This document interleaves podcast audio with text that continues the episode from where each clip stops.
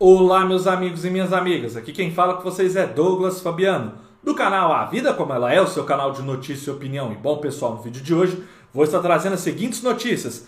Com grana da Disney, ESPN cola no Sport TV e craque Neto detona a declaração do SBT sobre Sul-Americana. Antes de eu aprofundar nas notícias, Peço para que vocês se inscrevam no canal, compartilhem esse vídeo, deixem o seu like e quem puder estar contribuindo com o nosso trabalho, fazendo uma doação de qualquer valor conforme na imagem, vai ajudar bastante para que continuemos com o nosso sonho de trabalhar aqui no YouTube. Com o investimento alto da Disney em direitos de transmissão, a ESPN está cada vez mais perto de passar o Sport TV e assumir a liderança entre os canais esportivos da TV paga em maio.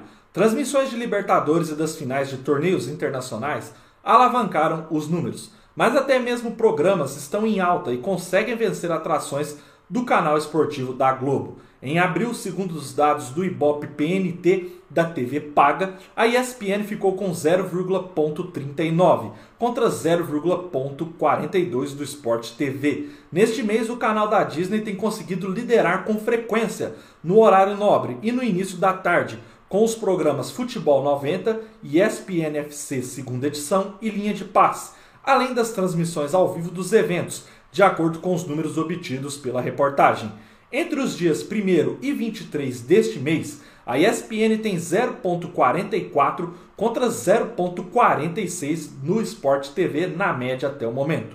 Na última quarta-feira, 18, por exemplo, com a transmissão exclusiva de Palmeiras e Emelec, a ESPN marcou média de 4 pontos com picos de 5, das 19 às 21 horas. O resultado foi 425% acima da Globo News, que ficou em segundo lugar. O Sport TV ficou no top 10 da TV paga, com a Série B, mas somente com meio ponto. Logo após, o canal da Disney foi líder também, com Tolima versus América Mineiro, transmitido a partir das 21.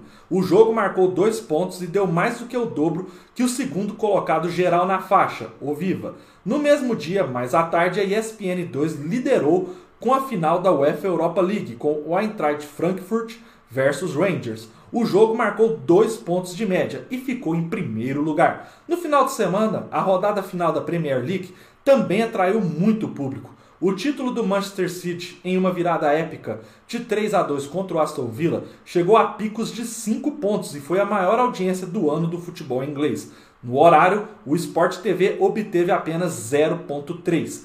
Falando só de programas, o ESPN FC segunda edição tem liderado a maioria dos confrontos contra o Tá na Área, programa exibido pelo Sport TV que mescla futebol e humor. O debate do canal da Disney, apresentado por João Guilherme, marcou média de um ponto contra 0,2 no confronto direto contra o Sport TV. O fato que explica a boa fase da ESPN é o alto investimento da Disney em direitos de transmissão. Somente neste mês foram comprados nove para os próximos anos. Entre as negociações fechadas estão a renovação da Libertadores, a Copa Sul-Americana, a Recopa, as eliminatórias da Europa de Seleções e a Copa do Nordeste. Também foi adquirido o Roland Garros, o único grande slam de tênis que o canal não exibia. No caso do Sport TV, existe quase um abandono pela Globo. Hoje o canal foca em torneios nacionais como o Brasileirão e as séries A e B, além do, da Copa do Brasil e do Brasileirão Feminino. Na briga pela Libertadores a partir de 2023, a Globo não conseguiu competir com os dólares das gigantes estrangeiras e o canal pago ficará sem torneio pelo menos até 2026, pessoal.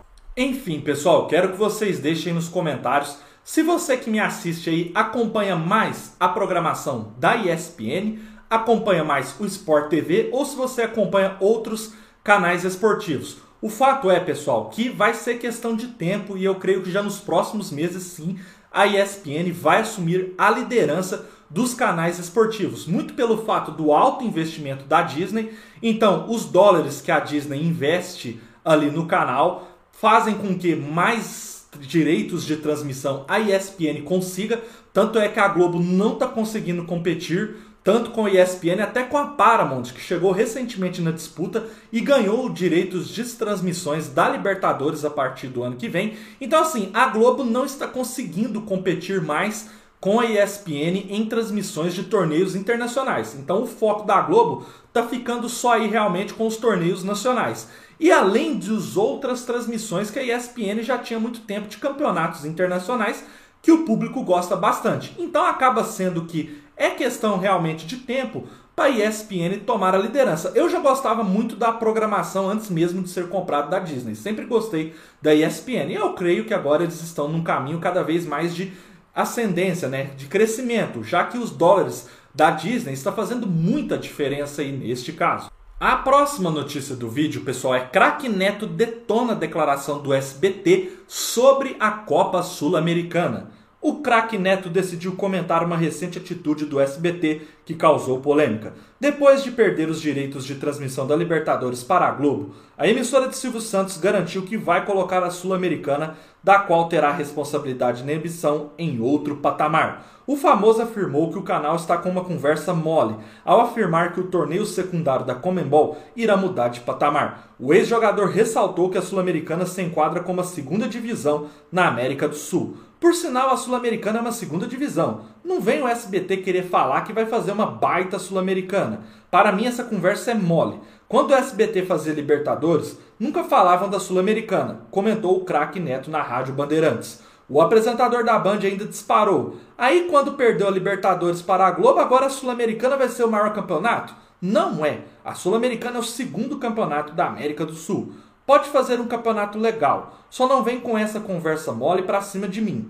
A Sul-Americana é uma segunda divisão, que os clubes não entram para ser campeão, entram para tentar entrar na Libertadores do ano seguinte, comentou. O craque Neto fez referência ao anúncio do SBT após a sua derrota em disputa pela Libertadores com a Globo. A Copa Sul-Americana foi totalmente reformulada para o próximo ciclo, se tornando mais atrativa para os clubes que disputam o torneio, dentre eles várias equipes brasileiras de grande história e torcida, quanto para os patrocinadores e fãs do futebol. Faremos esse campeonato mudar de patamar, disse o SBT. Em comunicado, a empresa informou também: quanto a Libertadores, aproveitamos para agradecer pela oportunidade de estarmos realizando sua transmissão até o final deste ano.